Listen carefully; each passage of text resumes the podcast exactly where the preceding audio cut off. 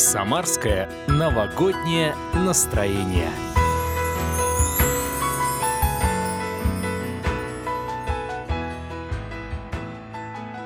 Здравствуйте, уважаемые радиослушатели. У микрофона Павел Корнеев. У нас в студии сегодня вместе со мной автор проекта твой металлург, студент Самарского университета Татьяна Попова. Здравствуйте. Добрый день.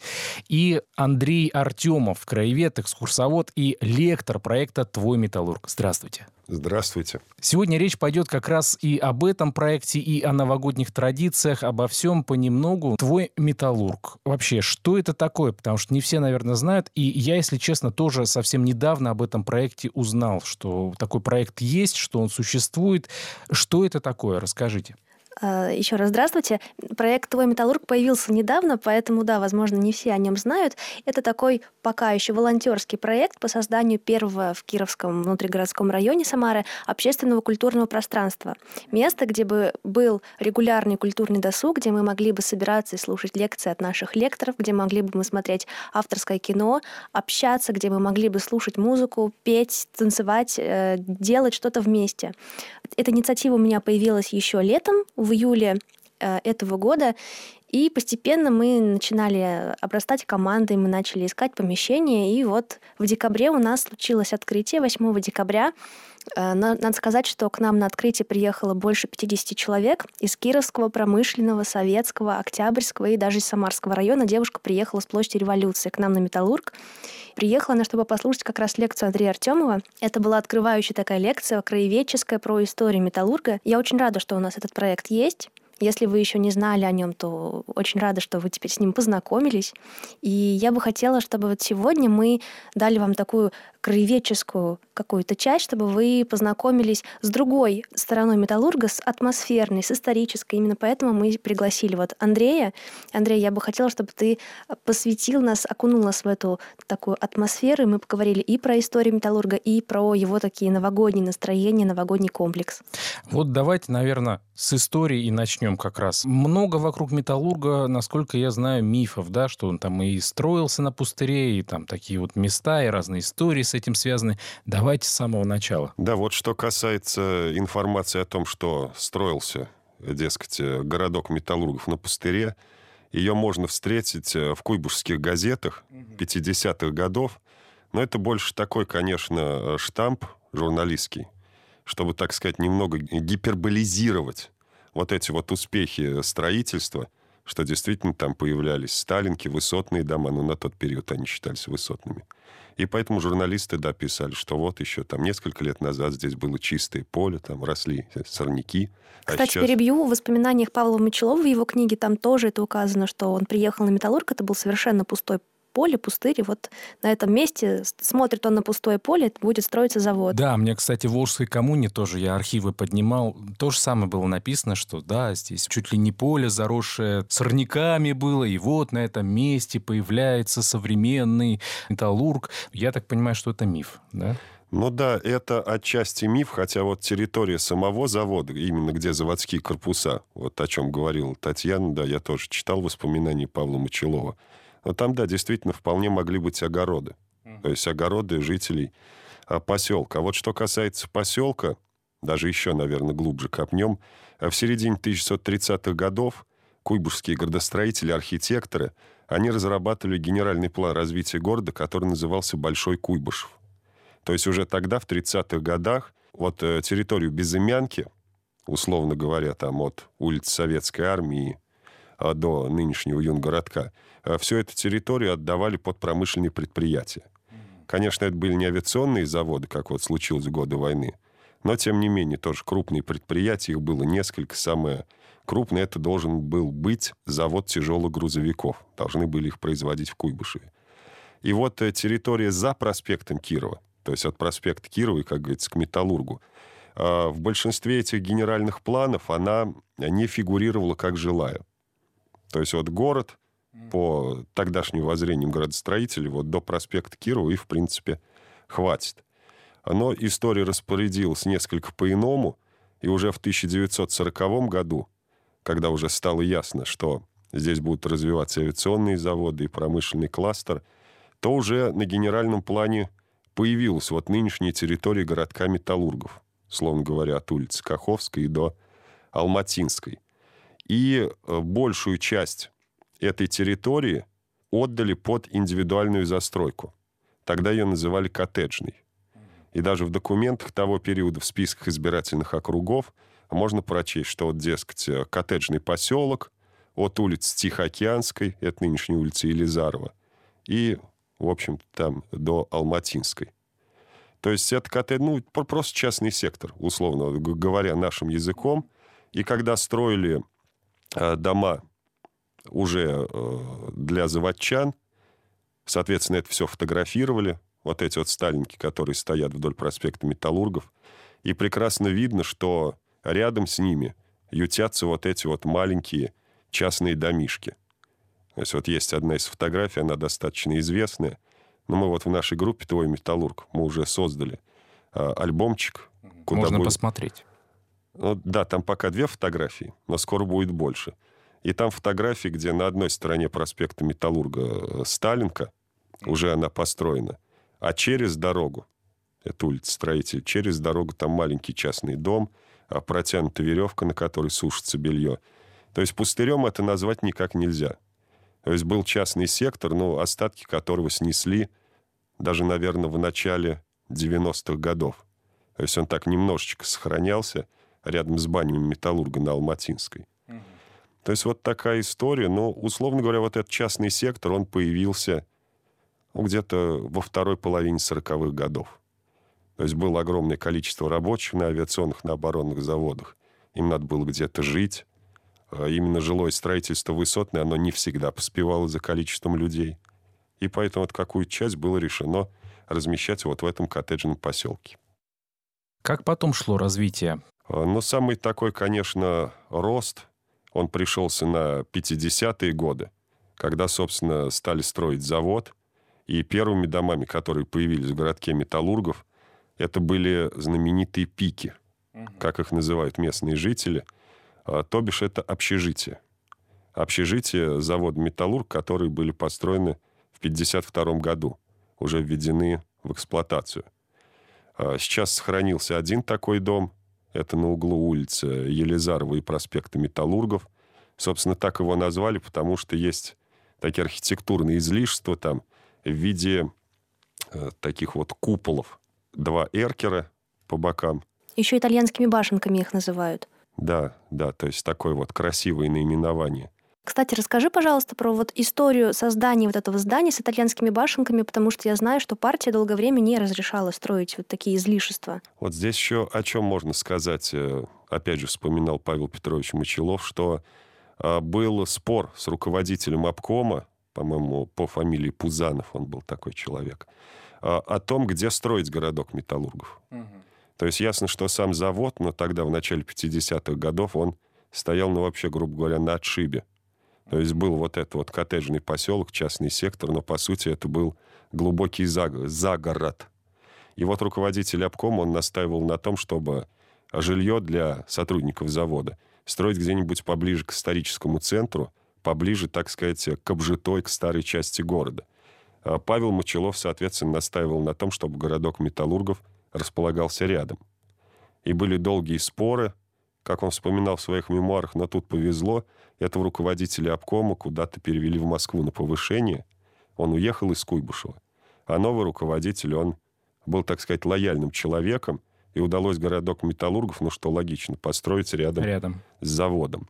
А что касается вот этого дома с итальянскими башенками, как я уже говорил, это общежитие, то бишь типовой проект, примерно такие же есть э, здания на проспекте Кирова, где сейчас, по-моему, налоговая служба, да, там да, да. милиция.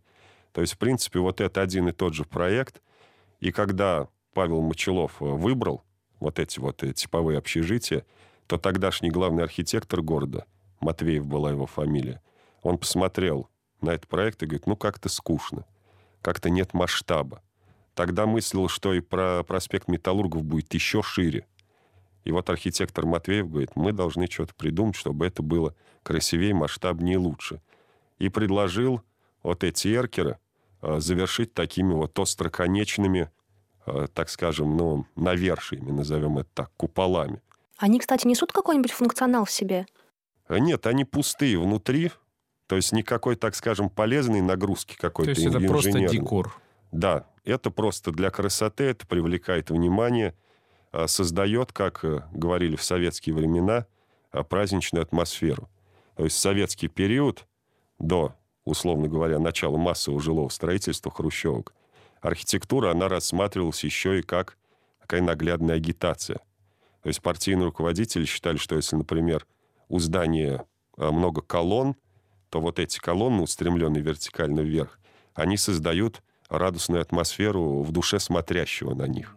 То есть это тоже такой интересный момент. Ну и вот частично который в городке металлургов тоже нашел, так сказать, свое место.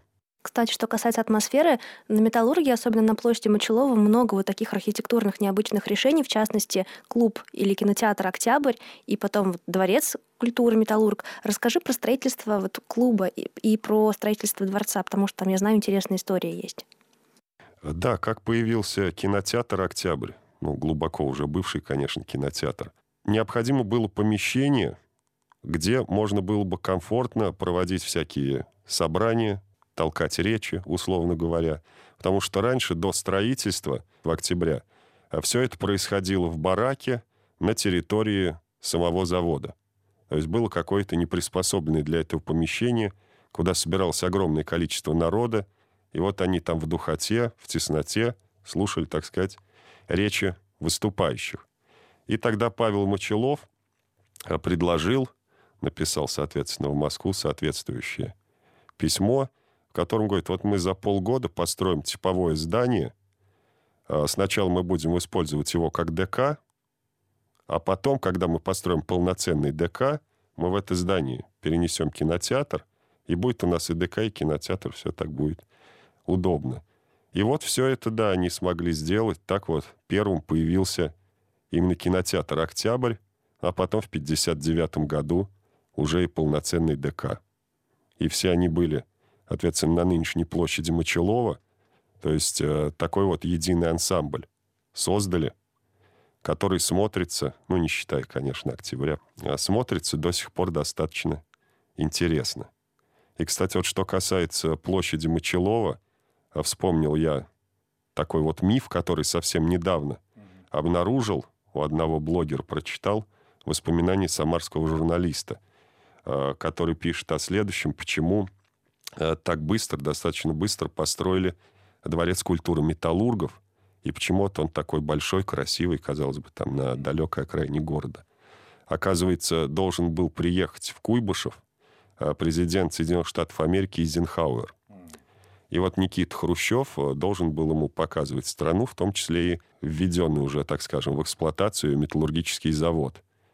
И в том числе городок металлургов, в том числе ДК металлургов тоже. И вот поэтому так быстро, дескать, к приезду Эйзенхауэра все так красиво сделали.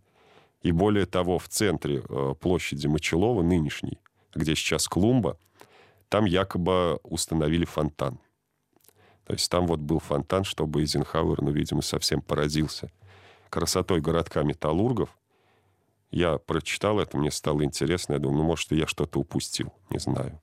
И, э, соответственно, я сразу полез в свой архивчик фотографический, пересмотрел там все фотографии того периода. Фонтан не обнаружил. Клумба как была, так и есть, а вот с фонтаном, может быть, его сделали очень быстро. Эйзенхауэр не приехал, очень быстро демонтировали и ни один фотограф не успел сфотографировать его. Но, тем не менее, вот такая легенда о городке металлургов, совсем она свежая, прямо вот этого года, вот она тоже в копилочку легла. А вот, кстати говоря, относительно этого фонтана, действительно, да, у нас как-то не так давно был эфир на Радио России, посвященный как раз фонтанам самарским. И нам писали э, на Вайбер, на WhatsApp, то, что вот, вы знаете, вроде как мы слышали, что где-то на Металлурге раньше был фонтан, а сейчас его нет, не подскажете, где это было. Я тоже, да, начал искать в интернете какие-то фотографии смотреть, э, у жителей Металлурга, опять же, спрашивать. Ну, все говорят, не знаем, вот вроде не было фонтана, а вроде как и был. Да. Легенда пошла в народ. Но есть фонтан в парке Металлургов на озере. Mm-hmm. Он до сих пор действует. Насколько я знаю, был еще фонтан напротив поликлиники. Очень компактный, очень небольшой фонтанчик. Он сейчас, по-моему, не действует. А, ну да, там их даже два было. Около здания общежития. Там есть на улице строителей. Прямо, да, напротив поликлиники. Да, там были фонтанчики. Там дети плавали, ныряли хорошо себя чувствовали. Да, кстати, что касается нынешней ситуации, мне кажется, очень важно сейчас упомянуть про изменения в этом году, которые произошли на металлурге, потому что есть фонтаны, которые не действуют, да, есть что-то, что вызывает грусть, но есть моменты, которые ну, вызывают такую откровенную приятную радость. Ну, вот, например, ремонт бульвара металлургов, а, ремонт площади Мочелова и ремонт парка металлургов. Мне кажется, об этом тоже нужно упомянуть потому что мы долго этого ждали. Я это говорю как житель Металлурга, который любил гулять в парке, кататься на велосипеде. Сейчас его отделали плиткой. Э, это не такой многослойный асфальт. Это, теперь там комфортно гулять, там комфортно кататься на роликах, на велосипеде, там комфортно сидеть со своими друзьями, с семьей, с маленькими детьми. Также очень приятные изменения на площади, потому что появилось много скамеечек, появилось много зелени, если говорить про весну и лето, много зелени, ну и, соответственно, преобразился бульвар. Андрей, я знаю, что у тебя есть какие-то мысли, да, по, по поводу бульвара. Да, по поводу бульвара есть э, одна мысль-претензия. Это то, что э, лавочки, на которых должны сидеть самарцы, их почему-то сдвинули вглубь газона, то есть подальше от э, пешеходной части и вглубь газона, то бишь ближе к части проезжей, к автомобилям. Немного странновато, ну, может, не, не так много, но на полметра. Но все равно, мне кажется, от машин приятнее сидеть как можно дальше. У меня вот такой вопрос, э, наверное, в первую очередь Татьяне, как к жителю, да, металлурга. Долгое время неприятная слава была у металлурга, ну, это все знают, 90-е годы, в начале 2000-х годов. Сейчас как-то отношение меняется? Да, интересный вопрос. Кстати, Андрей тоже житель металлурга, мы оба а, приехали с металлурга, так что, я думаю, мы оба сможем на этот вопрос ответить. А, дело в том, что я родилась в 98 году, Поэтому я, когда вот застала металлург, я его застала в том виде, вот, о котором сейчас вы говорите. И когда я э, рассказывала знакомым, что я с металлурга, мне все говорили, что откуда ты, как ты там живешь, как ты там гуляешь ночами, как ты там вообще существуешь.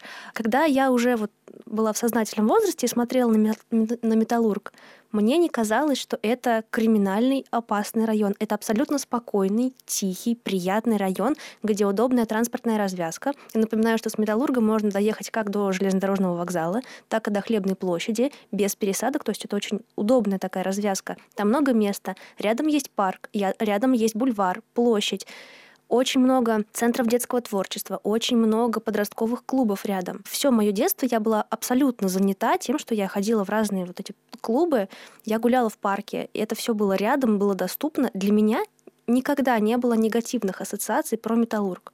Но мне кажется, любой окраинный район Самары, он имеет такую вот недобрую славу. А во многом, может быть, этому способствовало то, что на «Металлурге» проводились э, матчи «Крыльев Советов», а тогда вот конец 90-х, начало 2000-х годов, это как раз расцвет всяких вот этих футбольных хулиганских группировок, которые якобы вот приезжают на «Металлург», там что-то они барагозят перед матчем, во время, после, и все это так опасно.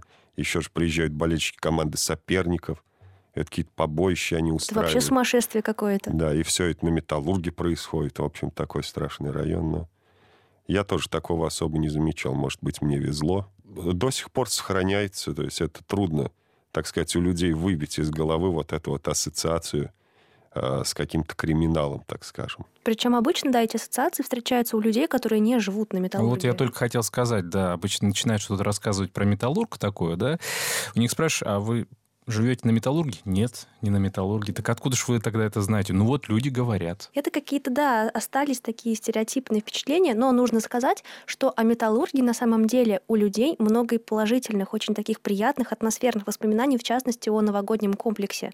Потому что, Андрей, я хочу вот тебе тоже этот вопрос задать. Новогодний комплекс на металлурге раньше можно было по такому масштабу сравнить с э, новогодним комплексом на площади Куйбышева. Да, я даже считаю, что наш был масштабнее. Такой вот патриотизм во мне говорит. А нужно сказать, что нигде нет точной информации, но, по крайней мере, я ее не нашел, в каком именно году комплекс вот э, переехал на перекресток улиц Мария Авейда, Елизарова и Енисейской, где он, собственно, и находился. Ну, как мне кажется, это вот примерно 85-86 год, потому что есть, например, фотографии 83 -го года, где ДК «Металлург», на нем э, висят цифры 1683, и стоит одна одинокая елка. А вот э, на новом месте, на улице Енисейской, там уже было пять елок, которые были соединены гирляндами, которые светились там а в своей последовательности. Эти гирлянды тянулись там, условно говоря, на половину ближайших кварталов. Количество лампочек там, мне кажется, исчислялось в тысячах. Было огромное количество вот этих фигурок, я их называю с папье-маше. Они, правда, огромные, по несколько метров. То есть э, сетка рабиц там специальная внутри, которую вот облепляли, так скажем, каким-то составом, назовем это так. И вот, э, опять же, Татьяна выкладывала в группе две фотографии 2001 года, где она с своим отцом, и они позируют на фоне вот этих фигур. Там э, были сказочные персонажи, три поросенка, волк, Машенька и медведь, то есть все вот это, то, что мы любим. А был там огромный металлический громозека, который стоял за ДК «Октябрь». По масштабу, по количеству, так скажем, активностей, потому что были там, например, и горки, были какие-то качели, ну, для детей поменьше. А был аттракцион «Белка в колесе», который все очень любили, особенно люди, которые подвыпившие там. Хлебом не корми, дай туда залезть. То есть это колесо, которое крутится, ты бежишь, оно крутится. Mm-hmm кто-нибудь еще забежал, и вы все упали. Так весело, так весело. Вот. И по масштабу, даже, наверное, по территории, ну, не уступала. Не уступала площади Куйбышева. Вот это с середины 80-х по середину 2000-х годов. Мне кажется, тогда город делился примерно, может быть, по улице Аврора. То есть те, кто жил от Авроры ближе к центру, они ехали на площадь Куйбышева. Те, кто ближе к Безымянке от Авроры, они ехали на наш комплекс. Потому что я знаю, у меня вот была бывшая коллега, она вообще жила в Толевом. То есть поселок тоже там, словно говоря, на отшибе. Вот они ездили на новогодний комплекс на Металлургу. То есть преодолевают эти огромные расстояния. Там еще мало общественного транспорта в Толевом. Но для того, чтобы посмотреть вот на весь этот новогодний карнавал, преодолевали километр только так. Кстати, что касается лампочек, недавно мне девушка прислала фотографию своего детства. Пока она не загрузила эту фотографию в альбом, она хочет ее отсканировать и в хорошем качестве загрузить к нам в группу, чтобы люди тоже видели те самые новогодние лампочки, вот эти гирлянды бесконечные, которые тянутся по металлургу вокруг елок. И она говорит, я смотрю и вспоминаю ту невероятную атмосферу, которая была. Я была маленьким ребенком тоже. Вот это ощущение праздника, ощущение сказки какой-то волшебной, оно вот было на металлурге на самом деле. Елку устанавливают теперь на площади Мочелова, опять же, у Дворца культуры, то люди гуляют, отдыхают. Но количество активности, конечно, оно снизилось, прямо скажем. Так Сейчас сказать. на площади есть э, светящиеся скульптуры, есть жар-птица, елки по-прежнему там украшаются. Елки, которые не, не перевозят, а которые растут прямо на площади, на них э, их увешивают гирляндами, то есть какие-то все-таки новогодние ощущения, новогоднюю атмосферу пытаются поддерживать все равно. Возвращаясь к проекту «Твой металлург», э, вот мы с него начали. Хочется вас спросить, Татьяна, как идея возникла? Цель-то какая проекта? Я поняла. Я знаю, что на металлурге живут очень интересные, очень классные люди. Молодые, взрослые, пожилые. Э, меня очень расстраивают вот эти впечатления металлурги у людей, которые здесь не были или были лишь мельком. Поэтому появилась инициатива создать такое пространство, и вот я позвала наших лекторов, Андрея, а, у нас есть и другие лекторы, это Роман Ежевичкин, это Андрей Олег, Арина Гриднева, Юлия Зиганшина, Альфия Шарифулина у нас э, в этом году. Прошло пять лекций. А, недавно мы записали такой вот новогодний подкаст тоже для наших подписчиков, для наших слушателей, зрителей. Пытаемся создавать вот альбом. Это была инициатива Андрея, чтобы у нас в группе появился атмосферный альбом с винтажными фотографиями Металлурга, для того, чтобы мы могли общаться. Даже когда мы не физически не встречаемся в пространстве, первые наши встречи, наши лекции прошли в библиотеке. Это филиал номер 15 на Металлурге, недалеко, кстати, от площади Мочелова. Появилась такая инициатива общаться и говорить про Металлург даже когда мы находимся онлайн. Поэтому вот мы пытаемся создать сейчас такую приятную атмосферу. А есть группа ВКонтакте, да? Она так и называется «Твой металлург». Да, группа так и называется «Твой металлург». Металлург, культурное пространство «Твой металлург». Вот, я почему про это говорю? Вы собираете фотографии. Да. Если у наших радиослушателей есть действительно старые фотографии с металлурга, какие-то интересные, может быть, истории, вещи, которые можно рассказать. Предлагайте записи, мы их обязательно публикуем, и будем разговаривать об этом. Да, это очень интересно. Насколько отклик получает этот проект сейчас в данный момент? Невероятный отклик. Как только я запланировала этот проект, э, я начала с того, что я приехала к Игорю Рудакову, это глава Кировского района, я приехала к нему с очень романтичным описанием проекта, как я это вижу. И первый вопрос, который я ему задала, насколько вообще я адекватный, насколько адекватен проект. Ну и когда он сказал, что идея хорошая, просто ее нужно ну, продумать и грамотно реализовать, я начала писать обращения в разные департаменты, потому что у меня не было опыта реализации проектов. Я работала до этого журналистом, притом я обычный студент, и мне нужна была хоть какая-то информационная хотя бы помощь. И после всех вот этих действий я написала ВКонтакте пост. Тогда еще не было группы. Э, это был июль или август. Я написала пост о том, что есть я, я живу на металлургии, и я планирую начать проект. За два дня мне написали больше 400 человек. И эти сообщения были в духе «Я дизайнер, я архитектор, приглашай меня, я готов помочь». У меня есть Безвозмездно своя школа... Да, у меня есть своя школа танцев, у меня есть э, школа английского, я готов прочитать лекции по культурологии, я готов э, освещать твой проект. Был мужчина, который написал «Я ничего не умею, но я готов полы тебе постелить, если тебе будет нужно, просто так, просто позови меня». Честно, два дня, когда я читала все эти сообщения, я сидела и, ну, и плакала.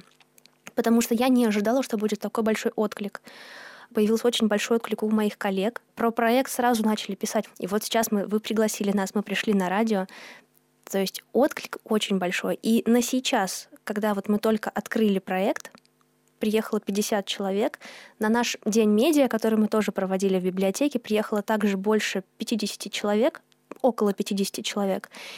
И если на первую краеведческую лекцию приехали более взрослые люди, ну, более старшее поколение, то на День медиа к нам приехали абитуриенты и школьники, которые хотят связать свою жизнь с журналистикой. И я не ожидала, что такой будет большой отклик. Но вот насколько сейчас я вижу, отклик на самом деле у проекта есть и хочется делать больше. Это говорит о чем? О том, что действительно э, жители Металлурга в этом заинтересованы, и что им не безразлична культурная, в том числе, жизнь их района. Я думаю, да, вы правы. Я работаю в одном интернет-издании. Каждую неделю я пишу афишу культурных мероприятий. То есть 10 событий, которые нужно посетить с такого по такое число. И вот э, в один прекрасный момент я это решил для статистики, для своего, может, какого-то понимания нашего города – посчитать, а вот те события, ну, которые я подбираю, они все достаточно разные, но они на такую аудиторию, ну, условно говоря, от, от 20 до 50 лет. Я вот думаю, а в каких районах они проходят? Ну, я в свободное время посчитал, то есть разделил на проценты, и появилась а, следующая статистика. То есть где-то по 35% это события, которые происходят в Самарском районе и в Ленинском то есть в историческом центре города. То есть это получается Традиционно, 70. да. 20 еще процентов – это Октябрьский район города. А вот 10 оставшихся делится э, на 6 остальных административных районов. Железнодорожный, Советский, Промышленный, Кировский, Красногринский и Куйбышев. То есть вот такой вот явный перекос. Может быть так во всех остальных городах, то есть есть исторический центр – там проходит вся культурная жизнь. И периферия. Да, и периферия, где не происходит ничего. Ну, там раз в год что-нибудь. Мне кажется, это не совсем верно, не совсем правильно. И вот э, в этом, как я считаю, ценность нашего проекта «Твой металлург», который, так скажем, вот на противоположном конце Вселенной зажигает вот этот огонек культурной жизни. То есть, понятно, все так хорошо и прекрасно у нас в историческом центре. Там и музеи, галереи, библиотеки – то есть там жизнь культурная налажена, начиная там с дореволюционных, условно говоря, времен. А вот как-то Безымянка, Металлург, тоже район с таким, ну, сильным историческим бэкграундом, они, к сожалению, проигрывают, потому что нет энтузиастов, вот как Татьяна, которые могли бы своими силами что-то делать. А власти районов, города, они, конечно, делают, но это больше для такой аудитории, либо это школьники, либо это уже больше пенсионеры. Я вот нахожу такие в основном мероприятия, если это касается периферийных районов. или мероприятия, которые делаются, например, днем в будни в рабочее время. Но вряд ли. Кто, так скажем, люди среднего возраста будут отпрашиваться с работы, чтобы посетить это какое-то культурное мероприятие. Мы проводим наши ивенты. А на новогодние праздники планируются мероприятия? На новогодние праздники мы решили сделать такие вот новогодние онлайн-мероприятия, потому что понимаем, что новогодняя суета, поэтому мы понимаем, что гораздо комфортнее и удобнее э, найти свободное время, сесть в свое любимое кресло – поговорить о металлургии, посмотреть фотографии, зарядиться этой атмосферой. И в новогодние праздники э, в своей лекции, э, у нас, кстати, в группе опубликована краеведческая лекция Андрея Артемова, и недавно вот он тоже сказал, что можно включить эту аудиолекцию как аудиогид и в новогодние праздники пройтись по металлургу, вспомнить все эти моменты, посмотреть другими глазами, возможно, на объекты, которые окружают. То есть мы решили в новогодние праздники уйти больше в онлайн. Коль уж мы заговорили о Новом Годе, э, давайте продолжим о новогодних традициях. Насколько я знаю, человек, который вернул в СССР елку, имеет отношение к Куйбышеву прямое. Да, был такой один очень интересный человек, старый большевик, партийный деятель Павел Петрович Постышев. Его звали. Он руководил Куйбышевской областью с 14 июня 1937 года по 31 января 1938 года. Был он человеком специфическим, был, ну, так скажем, человеком того очень непростого и тяжелого времени для страны. Но что самое интересное, именно он стал тем человеком, который вернул а, советским детям елку. То есть, естественно, в годы гонений на религию, то есть с конца 1920-х годов, а Новый год, елка, Рождество, а все это было объявлено буржуазными праздниками – которые не нужны, не нужны в советской стране. И велась огромная агитация, был даже стих, вот я помню его наизусть, но там, правда, я помню четверостишее, но он такой антиклерикальный, я, пожалуй, не буду его зачитывать. Но 28 декабря 1935 года в газете «Правда», то есть в центральной газете нашей страны, а, появилась такая заметка небольшая «Давайте организуем к Новому году детям хорошую елку. И подписана она была Павлом Постышевым. То есть э, в двух словах, если говорить, вот даже у меня есть эта газетная заметка, вот якобы Павел Постышев пишет, в дореволюционное время буржуазии и чиновники всегда устраивали на Новый год своим детям елку. Дети рабочих с завистью через окно посматривали на сверкающую разноцветными огнями елку и веселящихся вокруг нее детей-богатеев. Ну и, соответственно, дальше проводится мысль, что дети рабочих ничего не имели, но, слава богу, под мудрым руководством товарища Сталина сейчас мы переживаем такой момент, когда, собственно, мы можем детям вернуть елку и, соответственно, одарить их радостным новогодним настроением, ну и подарками. И вот Павел Постышев пишет, что неплохо бы выступить с таким почином и э, празднование Нового года вернуть. То есть это 1935 год. Вот заканчивает он свою статью. Итак, давайте организуем веселую встречу Нового года для детей. Устроим хорошую советскую елку во всех городах и колхозах. Конечно, вряд ли это придумал сам Павел Постышев. Пришел, так сказать, в газету «Правда» и сказал, опубликуйте, пожалуйста, мою мысль. Явно это ему диктовали сверху, но, тем не менее, в историю он вошел именно как человек, вернувший елку. И даже была такая, ну, как сказать, не карикатура, такой рисунок в газете, где вот Павел Петрович Постышев в виде Деда Мороза, у него огромная длинная борода, папаха почему-то, вот я сейчас как раз смотрю на эту картинку, он несет мешок подарков на спине, а впереди на вытянутых руках богато украшенную новогоднюю елку. Украшена она на макушке пятиконечной звездой – на которой еще и серп и молот нарисованы. То есть вот такое вот, да, интересное событие, интересный момент, такой маленький штришок, что вот руководитель Куйбышевской области вернул детям Новый год. Это очень интересно. А что касается самарских новогодних традиций, ну, традиционно же на площади Куйбышева всегда отмечали, главная елка была. Ну да, в советский период, там пока вот металлург в середине 80-х не вступил, так скажем, в это приятное соперничество ну, сейчас, да, сейчас тоже площадь Куйбышева. Хотя, опять же, я нем, еще немножко старческого брюзжания добавлю. А мне не очень нравятся современные елки, потому что, ну, это каркас такой, который собирают, вот эти ветки пластика. То есть, если мы говорим вот о металлурге, то там была несколько другая система вот этих елок. Ну, интересно, какая? Это были э, большие такие металлические, ну, назовем их, так скажем, колонны. От этой колонны отходили такие в разные стороны трубки. Трубочки небольшие. Очень похоже на металлическое дерево с ветками. Да, да. В эти трубки уже непосредственно, так скажем, засовывали, назовем это так, а елки настоящие.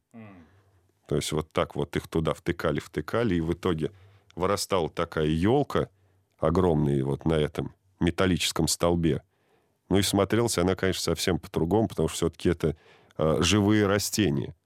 А более того, их украшали, я вот это хорошо помню, опять же, видимо, в школах, в различных кружках, вот куда Татьяна ходила, детям, так сказать, давали задание сделать новогодние украшения.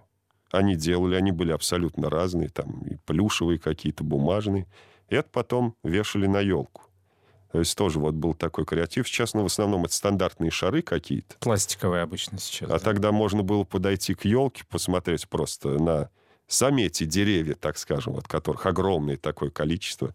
Ну и рассмотреть вот эти вот э, новогодние поделки детей, на что они, так сказать, способны. Причем, Не- когда я была небольшой. маленькой, я думала, что это такие большие ветки. Как мне Андрей потом объяснил, что вот в эти трубки втыкались целые полноценные елки. Был такой масштабный момент. Елки живые, надо заметить. Да, елки были живые, то есть с точки зрения, наверное, экологии это было хуже. И, наверное, подороже.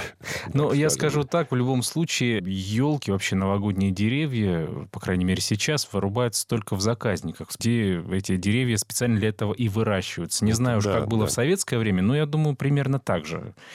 Я думаю, что в лесах прям уж не рубили. Ну, Грета Тунберг, я думаю, она бы все равно не одобрила. Вот если б, если б могла попасть на новогодний комплекс на Металлурге, увидела огромное количество срубленных деревьев, лампочки, которые горят, потребляют электроэнергию, тоже это, наверное, плохо.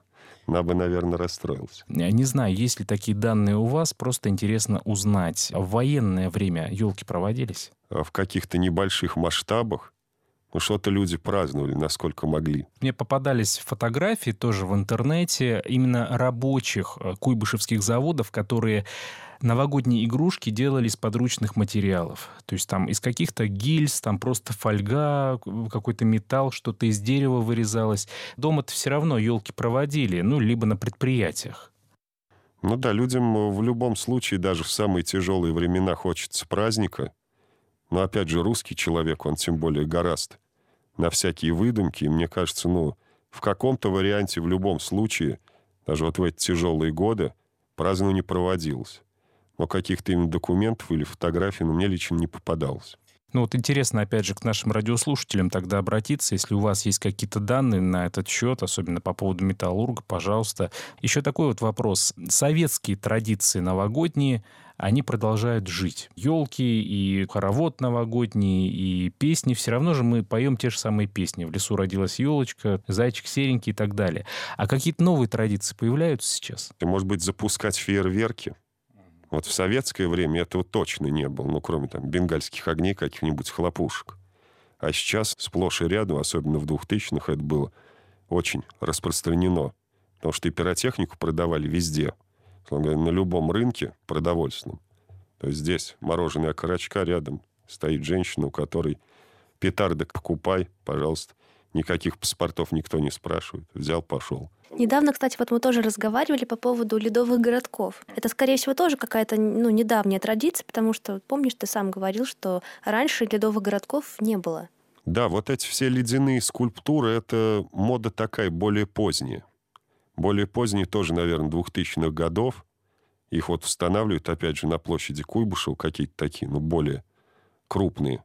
У нас на Металлурге тоже был маленький ледовый городок в парке вот в прошлом году. Он был такой прям минималистический. Там горка была ледяная. Но, тем не менее, да, тоже вот можно сказать такое вот украшение города новогоднее, которое можно считать появившимся недавно. Это вот ледяные фигуры, ледяные скульптуры. Ну и, конечно, катки традиционные. А на металлурге катки были. Опять же, если мы говорим о 2000-х годах, это был огромный каток на запасном поле.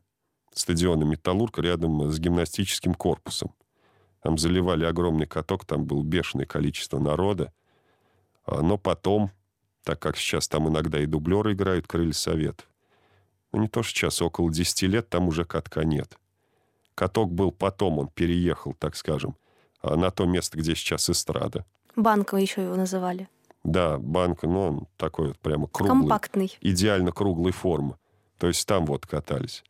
А вот в прошлом году... Был каток, просто он был не на банке, а перенесен более глубже в парк и залили... А, с стороны Ставропольской, да. там же хоккейный кал. Да, и залили дорожки, Точно. которые вот ведут к этому катку. Так что каток был, но не на банке, а в другом месте. Традиции сохраняются новогодние. В завершении у нас, к сожалению, не так много времени остается. Хочется пожелать вам удачи. Хорошо, что так много людей откликнулись, э, так много неравнодушных людей, которые болеют за свой район, которые болеют за Металлург. В конце программы, я считаю, наверное, будет правильным что-то сказать, пожелать жителям Металлурга, а может быть и всей Самары, и всей области Самарской на Новый год. В первую очередь, как житель Металлурга, я бы хотела пожелать вам радости Любите Металлург, любите место, где вы живете, цените это место. И не забывайте наш проект. Гуляйте по Металлургу, открывайте новые места, складывайте фотографии, ваши винтажные фотографии или ваши современные фотографии. Нам будет всем очень интересно посмотреть и поговорить об этом. И просто цените свой район, где вы живете. Татьяна дала такое исчерпывающее напутствие всем нашим радиослушателям. Я, наверное, немножечко его тоже повторю. Подписывайтесь на нашу группу ВКонтакте «Твой Металлург». Э, наполняйте контентом, мы будем вам благодарны. Ну и да, любите нашу Самару, потому что очень часто можно слышать, что город-то у нас такой, ну там провинции, ничего у нас интересного нет. Вот Москва, Питер, о. А нет, на самом деле и в истории, и в архитектуре Самары, и в природных ландшафтах рядом с городом огромное количество всего интересного и прекрасного. И я желаю нашим радиослушателям, чтобы они это прекрасно из-за какой-то вот этой ежедневной суетой, может быть, за какими-то пробками, за отсутствием снега, например, перед Новым годом. Чтобы они об этом не забывали и старались видеть и находить что-то хорошее и доброе в нашем чудесном городе. Я, кстати, по поводу того, что говорят про наш город, могу дополнить. Пару дней назад была новость. Самара вошла в пятерку городов, которые хотят посетить на Новый год. То есть там Москва, Питер, Сочи, Казань и Самара. Это впервые за 10 лет. Это радует. Причем это именно хотят посетить Самару не жители ближайших регионов. Ну, традиционно с Оренбурга едут, с Татарстана едут, с Башкортостана. А это именно жители крупных городов, э, жители городов-миллионников. То есть это, опять же, Москва, Питер, Екатеринбург. И такая странная ситуация получается, потому что самарцы обычно на праздники куда-то отправляются в Казань, опять же, в Питер, в Москву. А москвичи, получается, хотят на Новый год приехать к нам сюда. Очень хочется верить, что это связано и с открытием проекта «Твой металлург». Хотя бы немножечко, может быть. Да. Хотя бы немножечко. И в самом конце не могу не спросить. Сегодня много говорили о Новом Годе, о металлургии, о новогоднем настроении, о новогодней атмосфере. А по-вашему, в городе новогоднюю атмосферу больше всего что создает? Мне кажется, я вот опять же скажу, снег. Очень нужен снег. Потому что, конечно, сейчас вот этот э, земляно-ледяной бэкграунд, который мы можем видеть на всех улицах нашего города, он как-то не очень ассоциируется с Новым годом. Все-таки деревья должны быть украшены вот этими вот э, шапками снеговыми, как-то должны кружиться снежинки, падая. Потому что вроде как иллюминацию завезли, она по улицам есть. Это жар птицы стоит на металлурге около ДК. Вот э, снегу немного, и вообще будет хорошо. Для меня новогоднее настроение создают иллюминации и лампочки.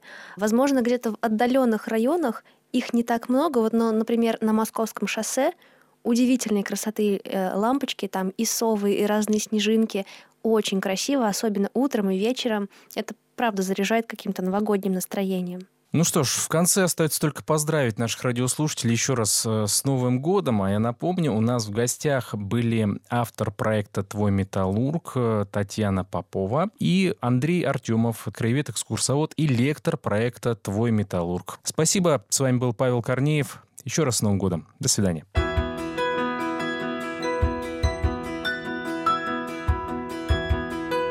Самарское новогоднее настроение.